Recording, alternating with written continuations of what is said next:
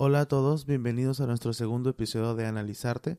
Mi nombre es Jesús Macías y estoy con mi compañera. Hola, soy Nia Chusak y el día de hoy hablaremos de un tema muy interesante que será el de romantización de las enfermedades y trastornos mentales. Y a lo que nos queremos referir con lo que es la romantización, eh, en sí la romantización como está, este, según en el diccionario, es el ah, tomar algo o convertir algo a seguir, ya sea una moda o una tendencia. Y porque este tema lo quisimos tratar el día de hoy es porque actualmente ya se ha visto más que se está aceptando todo lo que tiene que ver con la salud mental, las enfermedades mentales, etcétera. Eh, pero también desde otro lado es ver eh, lo negativo que se está tomando o lo negativo que están utilizando este, estas enfermedades.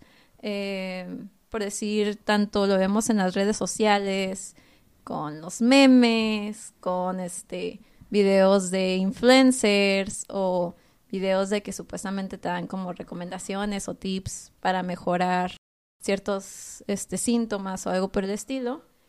Pero primero nos gustaría este, explicarles la diferencia entre trastorno, síndrome, eh, enfermedad, también hablar un, este, un poco más específico en cuestión de lo que son estas, a lo que me refiero las tendencias que han estado mucho, como la ansiedad, la depresión, este, el síndrome de Tourette's, etcétera.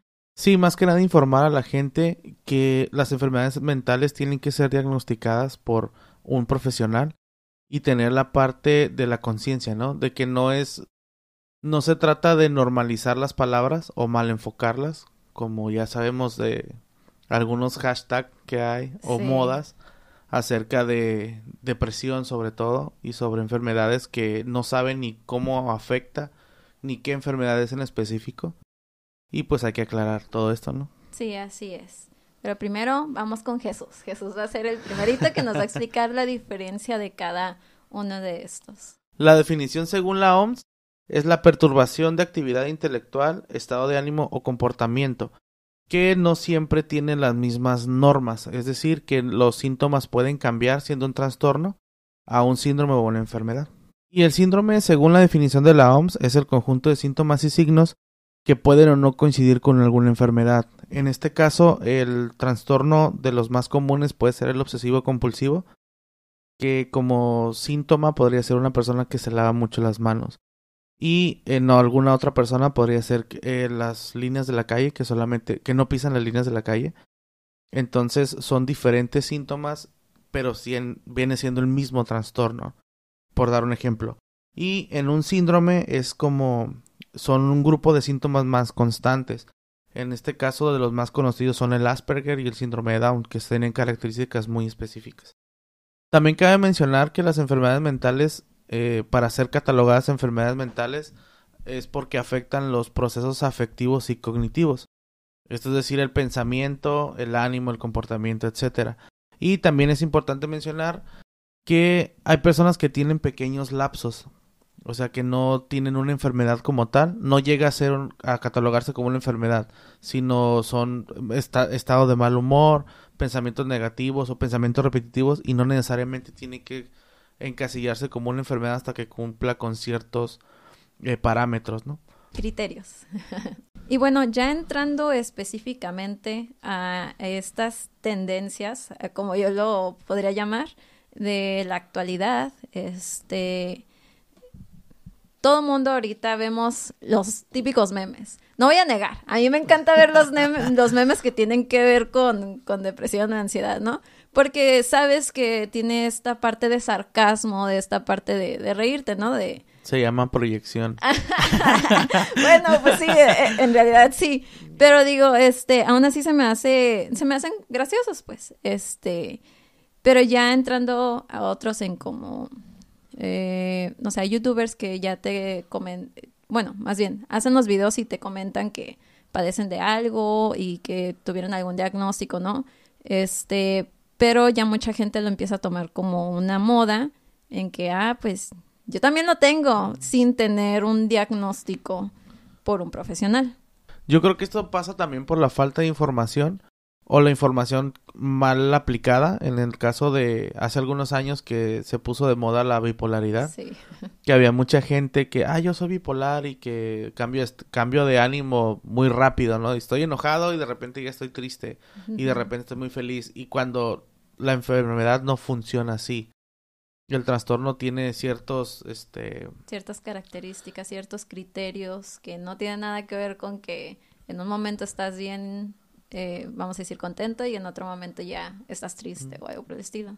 Sí, pero es como a veces se aplica conveniencia a la persona, Ah, ¿no? claro, sí. De que entiéndeme porque tengo esto, entiéndeme porque tengo lo otro y son Como la una, mala una, información. es- una excusa, ponerse Así una es. excusa para, para evitar cierta situación o algo por el estilo.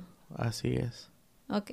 Y bueno, pues ya hablando de estos temas, voy a explicarles brevemente algunos de los trastornos y enfermedades que se escuchan mucho en, en estos tiempos. Son como los más comunes, Los ¿no? más comunes, sí, exacto.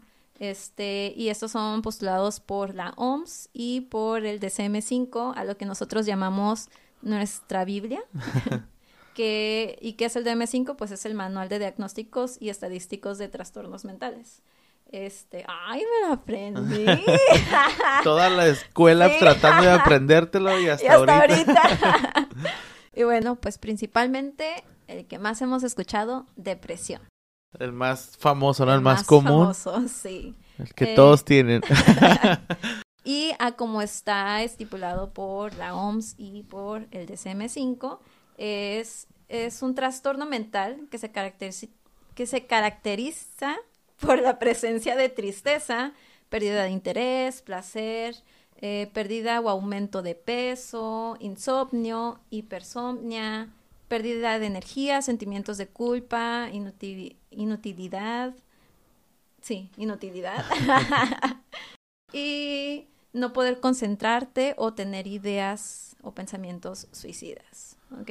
Eh, en este, en la mayoría de los que voy a mencionar, tienen que cumplir ciertos criterios y tiene que estar, que estar presente dentro de tres a seis meses este, Consecutivos. consecutivos. No es como que, ah, un día me sentí muy triste, ya, ya estoy deprimida.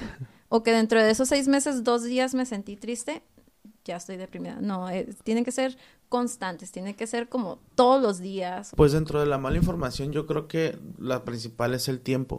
Ya que mucha gente dice, eh, bueno, me ha tocado escuchar que dicen, tengo depresión. Y dices, ¿desde cuándo?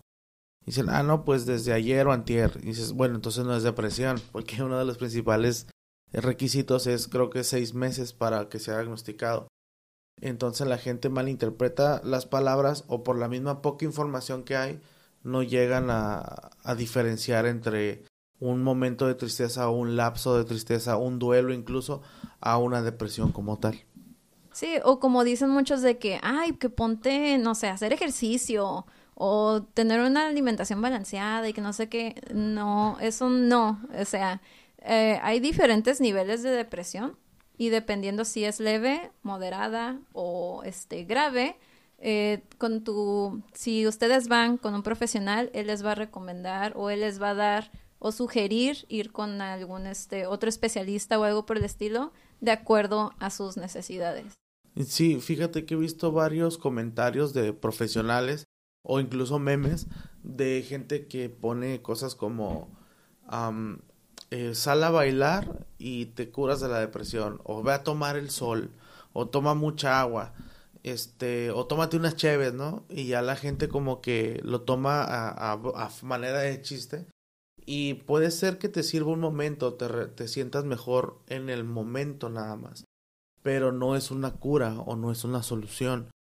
Eh, la, la depresión tiene que ser diagnosticada por un profesional y tiene que, en algunos casos, ser medicada la persona para eh, tener un- una mejor calidad de vida incluso. Exacto, si llevas este un tratamiento de acuerdo a tus necesidades, este hay algunos que puede ser sin medicamento, pero con un tratamiento que lleve este tu terapeuta o algo por el estilo.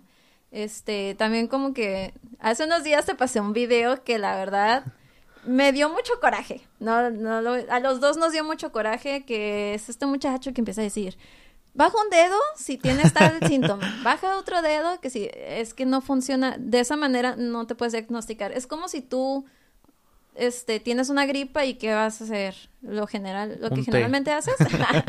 Aparte, lo que haces generalmente es voy al doctor, ¿no? Para que me dé un medicamento. Pero siempre está esto de que, ah, mi vecina hace esto y a ella le funcionó. Sí, la cosa es de que tal vez a ella le funcionó, pero no quiere decir que a ti te va a funcionar porque todos somos diferentes. Es algo que no está comprobado, entonces no, no aplica igual para todos. Exacto, entonces si tú te sientes mal físicamente, ¿con quién acudes? Con un doctor. Es lo mismo, si tú te sientes mal emocionalmente o mentalmente, vas con un psicólogo. Y bueno, pasamos al siguiente. Eh, ansiedad, ya ves, todo mundo. Me dio ansiedad. Sí, de hecho, fíjate que ahorita por los memes se ha normalizado la palabra, pero también se ha como malinterpretado, porque para todo hay ansiedad por el tiempo que llego tarde y, y se confunde mucho y se mal, malinterpreta, mal aplica la palabra, porque una persona tiene que ser diagnosticada, igual que cualquier trastorno de ansiedad, cumplir con los criterios, tiempo. eh, Y bueno, yo, yo considero que a todos nos da ansiedad en algún momento, ¿no? Pero no, a lo que nosotros nos referimos es cuando ya se convierte, ¿Un o más bien, ajá, se pasa a un trastorno. Entonces, digo, yo, como ya dije, los memes, o sea, a mí me encanta verlos, pero también. también hasta, hasta qué punto están llegando, ¿no? Porque igual, vamos a decir, cuando uno exponía en la, en la escuela, obviamente te dan ansiedad, te dan nervios más bien, y que estás sudando y, y mueves los dedos y todo eso. Pero no es lo mismo a cuando ya es el trastorno de ansiedad. Cuando ya vives con la ansiedad es muy Sí, diferente. Es muy diferente. ¿Por qué? Porque es todos los días y puede ser todo el día. Y por cualquier cosa lo Sí, dispara, ¿no? Ajá. Y a veces son cosas que ni siquiera las tienes presentes, simplemente eh, por alguna, por querer evitar algo, este, o temer que se te presente algo, se activa. Y no es como que, pues nada más te dio nervios cuando ibas a exponer.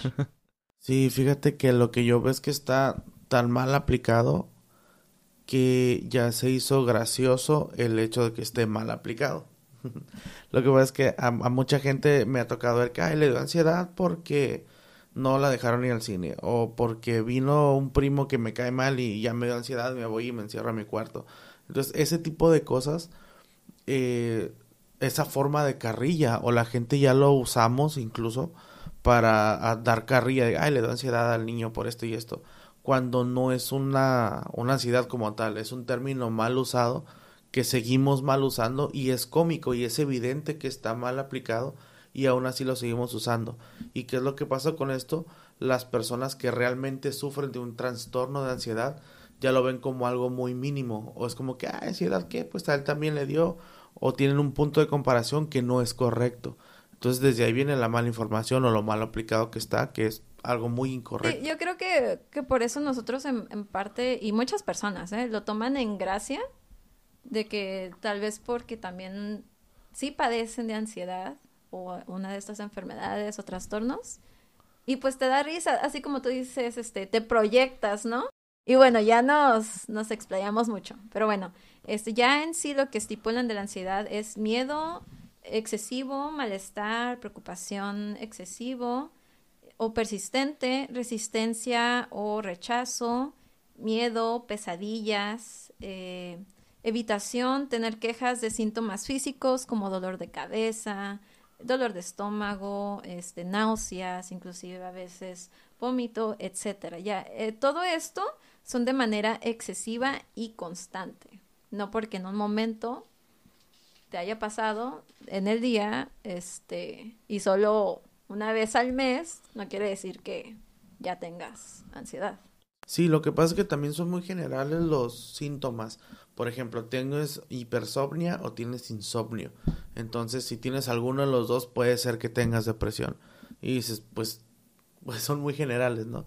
Entonces, por eso hay que ir con un especialista para que diagnostique qué grado tienes o, o si incluso cuál sería el, el proceso, los tiempos, etcétera, para no confundirlo. De y de seis su- meses a más. Tiene que estarse presentando de una manera constante.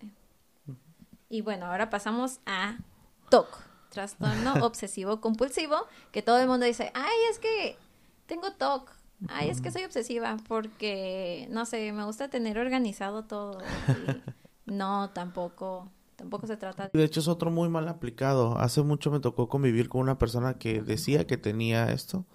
Esto que soy obsesiva. Y decía, ¿por qué? Porque me gusta tener todo muy bien ordenado.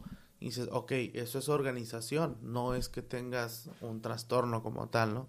La persona que vive con un trastorno de esto, que ya está estipulado, está diagnosticado, en, sufren incluso por cualquier cosita que esté mal organizado, las líneas que estén chuecas, eh, cualquier cosa, ¿no? Entonces, en esta parte yo pienso que también es la organización como tal de una persona y del otro lado lo, lo que tanto te gusten ciertas cosas sin llegar a la, a la obsesión de tener un control. Y a lo que está estipulado es un trastorno donde se presentan obsesiones y compulsiones, ya sea de pensamientos, de impulsos, imágenes recurrentes o persistentes, con el objetivo de disminuir la ansiedad o malestar para evitar una situación. Por decir, hay personas que a fuerzas, bueno, no diría fuerzas, este, pero que tienen como una rutina, un ritual, se podría decir, en que me tengo que lavar las manos 10 veces. Si no me lavo las manos esas 10 veces, mi día se va a arruinar. O por decir, este, que no sé, tengo que cruzar esta puerta unas 5 o 20 veces, porque si no lo hago completamente, mi día se va a arruinar. Entonces, son estas, estos rituales que hacen en que, en que tienen que hacer algo específicamente y de acuerdo a como ellos este, consideran que debe de ser, si no, Para poder funcionar, sí, ¿no? para poder funcionar, ajá, exacto, porque sienten que, que ya por no cumplir lo que, lo que según tiene que hacer, ya no va a poder seguir con su día este, de una manera cómoda o Sí, de hecho este también es un trastorno que es diario, ¿no? Bueno, todos los trastornos que cumpla también con las características, pero la persona tiene que ser recurrente en esto y no es de que "Ay, me molesta que esté, no sé, los trastes mal acomodados. Es algo que es constante que te afecte cuando que sea un trastorno y que la y es incluso muy am, desgastante para la persona, tanto la que lo vive como las personas que están alrededor, por tener, por querer tener un control, ¿no? Y bueno, ahora vamos con bipolaridad. Uy, este en todos lados, que si se, se le cambió el humor repentinamente, Ya es ya soy, ay, es que soy bien bipolar. No, creo que todo, todo en este episodio debería estar como que, no, porque Bien obsesiva tú. Sí, la verdad. Pero bueno, este, que siempre escuchamos eso o, o igual que los novios dicen, ay, es que mi novio es bien bipolar. O la tóxica. que también por eso dicen que son tóxicas, no. Fíjate que lo de la tóxica yo creo que se ha hecho más moda por llamar la atención, ¿no? O más por lo que se refiere. Tóxico o tóxica aplica para las dos, pero se ha normalizado más con, con mujeres, porque es la, la parte de la infidelidad y de la duda, el, ah, es tóxica porque me revisa el teléfono, o es tóxica porque esto. Y es hasta cuando se permite, ¿no? El, el te reviso, me revisas, te checo, me checas. No es tanto que sea una toxicidad como tal, sino es algo más de inseguridad, ¿no? O algo más como de, de, tener, de no confiar en tu pareja o en las personas que, que le estás brindando esa, esa libertad, ¿no? De, de poderte revisar, etcétera. Yo he escuchado mucho eso de, de novios que se quejan de sus novias y, ay, es que no es bien bipolar. Porque se enojó por esto, porque hice esto y esto y esto y esto. Bueno, pues es que si Te ya sabes buscaste. que... Sí, exacto. O sea, si tú ya sabes que esas cosas no le gusta que hagan, pues obviamente se va a enojar. No quiere decir que sea bipolar. Fíjate que eso yo lo veo más como una parte de comunicación, ¿no? Decir que te gusta, que no te gusta y de hablar con la persona, la pareja, etcétera, porque ya invadir tanto la privacidad de alguien o tener la mentalidad de que siempre me va a estar engañando o buscando o todo esto es pues no confías en la persona y si no confías en la persona pues para qué estás con ella, ¿no? O con él. Y en este caso pues vamos a a entrar en temas ya más delicados que pues mejor ahí le paramos. Pero se me hizo interesante mencionar eso porque te digo, lo he escuchado en que es que mi novia es bien bipolar. Sí, te digo, y volvemos con la parte de la malinterpretación de síntomas, de palabras, etcétera. Y va con los ejemplos, ¿no? De, es que es bien bipolar y se enojó rápido y rápido se puso de, de buen humor cuando le compré algo que quería, ¿no? Entonces no es bipolaridad, es una es un capricho, un berrinche o una forma de manipulación, etcétera. Pero hay que conocer el término, hay que conocer los síntomas, las palabras para poder diagnosticar, ¿no? O ir, bueno, más bien ir con un profesional a que haga un diagnóstico y te diga exactamente qué se puede hacer y qué no se puede hacer. O cómo afecta y cómo funciona este trastorno o todos en general. Y ya entrando a lo estipulado, es un trastorno afectivo de alteración de episodios maníacos y depresivos, separados por estados de ánimo, donde se presentan este, un estado de ánimo exaltado, irritable, entre otros, ¿no? Eh, como ya mencionamos, no quiere decir que por un día se enojó tu novia o tu esposa y a los 10, 20 minutos, como tú dices, le compras algo y ya te perdona, ¿no? No quiere decir eso, tiene que ser, como ya hemos dicho, de una manera constante. Ahora lo que son los trastornos alimenticios. Este se me hizo importante este, mencionarlo porque yo la verdad, pues soy mujer, entonces eh, siempre las mujeres queremos seguir algo, no lo voy a negar, queremos seguir algo, en especial lo que son las tendencias o algo que está de moda y he llegado a ver muchas bloggers o este youtubers que tienen anorexia o bulimia y publican pues sus fotos y todo eso. Y muchas eh, jóvenes o adolescentes comentan como ay es mi meta verme como tú. Ay este cuando saben que la persona padece de uno de estos este trastornos lo cual es muy peligroso la verdad Sí, de hecho hace algunos años, por los noventas más o menos, hubo una ola de que de repente el prototipo de mujer o el estereotipo de mujer guapa o atractiva era súper delgada, las modelos eran súper delgadas, entonces empezó a haber una tendencia de, pues, de mujeres que querían ser muy delgadas y hubo muchísimos problemas de bulimia, anorexia, eh, eh, ejercicio excesivo y tuvieron que tomar medidas. Incluso la OMS hizo declaraciones acerca de, de restringir un poco eh, la parte de la moda, de no presentar estereotipos tan eh, esbeltos o tan, tan delgadas, porque había muchos, sobre todo adolescentes, que se fueron demasiado a los extremos, ¿no? Sí, también a veces hacen ejercicio excesivo o algo por el estilo para según quemar calorías cuando ni siquiera, por decir en el caso de anorexia, que ni siquiera han consumido alimentos o algo y aún así hacen ejercicio para quemar las calorías de más. Y este, pues estos son afecciones graves en relación con alimentos que afectan negativamente la salud tanto física como mental. Este, a mí yo voy a ser honesta en esto. Como ustedes me ven, yo soy delgada. Y yo siempre he sufrido de comentarios negativos, que la verdad. Pero bueno, eh, yo por mi historial familiar y todo eso soy de una complexión muy delgada y me cuesta mucho trabajo el poder aumentar de peso. Pero me ha pasado que si, no sé, si voy en la calle o este caso que me pasó una vez que fui al, al IMSS, este, entonces, para medirme la, presión, ¿no? Me quito el suéter y las enfermedades se, me quedan como... Y yo, aquí está mi brazo. Y me empiezan como, se empiezan como a secretear. Y me pregunta una, oye, ¿comes bien? Y yo, eh, ¿sí? Ah, ok, es que estás muy delgada y le da como dos vueltas a, la, no sé cómo se llama, ¿no? El baumanómetro. Sí, entonces ya terminan y todo eso y me preguntan otra vez, ¿segura que comes bien? Y yo, sí, sí, como bien. Entonces son estas cosas, ¿no? O sea, eh, muchas ocasiones por el hecho de tener una complexión delgada no quiere decir que porque eh, uno padezca de una de estas. Sí, yo creo que ahí entra la parte de la ignorancia de que no se conocen los síntomas o no se conocen los trastornos y viene una estigmatización de los mismos, ¿no? Como de decir, ah, veo una persona muy delgada y ah, es bulímica o es anoréxica.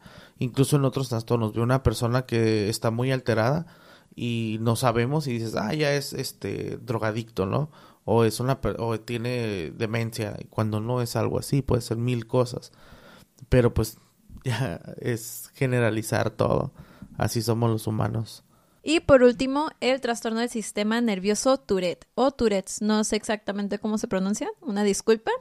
Este es donde se presentan tics, ya sea de vocalización o movimientos eh, repentinos o inclusive este, bruscos, ¿no? Este es, me llamó mucho la atención por el hecho en que eh, se hizo, bueno, para mí, ¿no? Eh, se hizo más conocido, visible después de esta cantante famosísima, se llama Billie Eilish, en el cual ella padece de esto. Mucha gente empezó a subir videos de que también lo padecen y lo veo como de una parte positiva por el hecho en que querían informar. Sí, a veces es más por moda, ¿no? O por seguir una tendencia. Sí, exacto. Eh, y, y, mostrar cómo es su día a día, ¿no? Con, con esto, porque hay de leve, moderado a, graves. Pero eh, se presentó un caso de un muchacho, este, desconozco la edad, en donde empezó a hacer videos y la gente empezó a, notar cosas un poco extrañas, que nada más se presentaban como los síntomas en ciertas ocasiones, no era como continuo. Y este, entonces le empezaron a hacer estas preguntas y resultó que este muchacho solo lo hacía como si fuera un personaje, que en realidad no padecía de ello y solo era un papel que él estaba intentando imitar. Entonces son estas cosas en que nada más lo llegó a hacer por moda, por tendencia y como hay este otras enfermedades que la gente también empieza a decir esto. Hay muchos youtubers que conozco que Anteriormente lo seguía, pero empecé a notar estas cuestiones en que si sale por decir esto de que, ah, no sé, tengo bipolaridad y casualmente una youtuber ya también tiene bipolaridad. Sí, también es la poca o mala información que tienen y lo hacen incluso por seguir modas o por tener más gente y mal informan a más gente todavía, que eso es lo preocupante de esto. Y pues pues esos son los principales que, que hemos notado en estos últimos años. Por un lado los veo como positivo, como ya dije, por el hecho en que mucha gente empieza a conocer un poco más y aceptar un poco más lo que tiene que ver todo en cuestión de la salud mental. Pero también esta parte súper negativa en que lo hacen moda, en que solo lo hacen para llamar la atención o conseguir seguidores.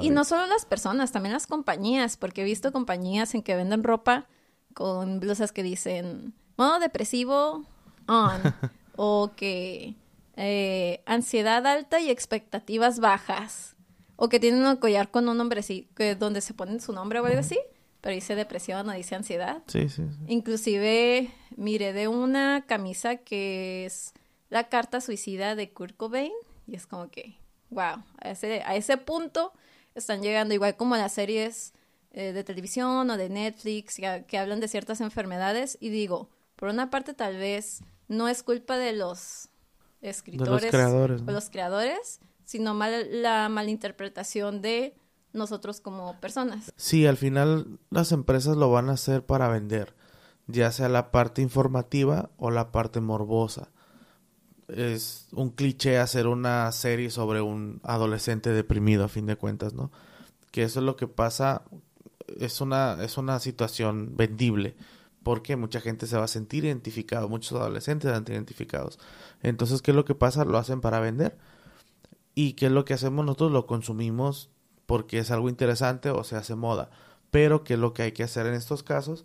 Pues tener información correcta para poder desglosar y decir, ah, no, pues yo lo veo como algo entretenido, no como algo que me voy a apropiar del personaje o yo voy a ser o pretender ser esa persona eh, y, aparentar un trastorno o una enfermedad.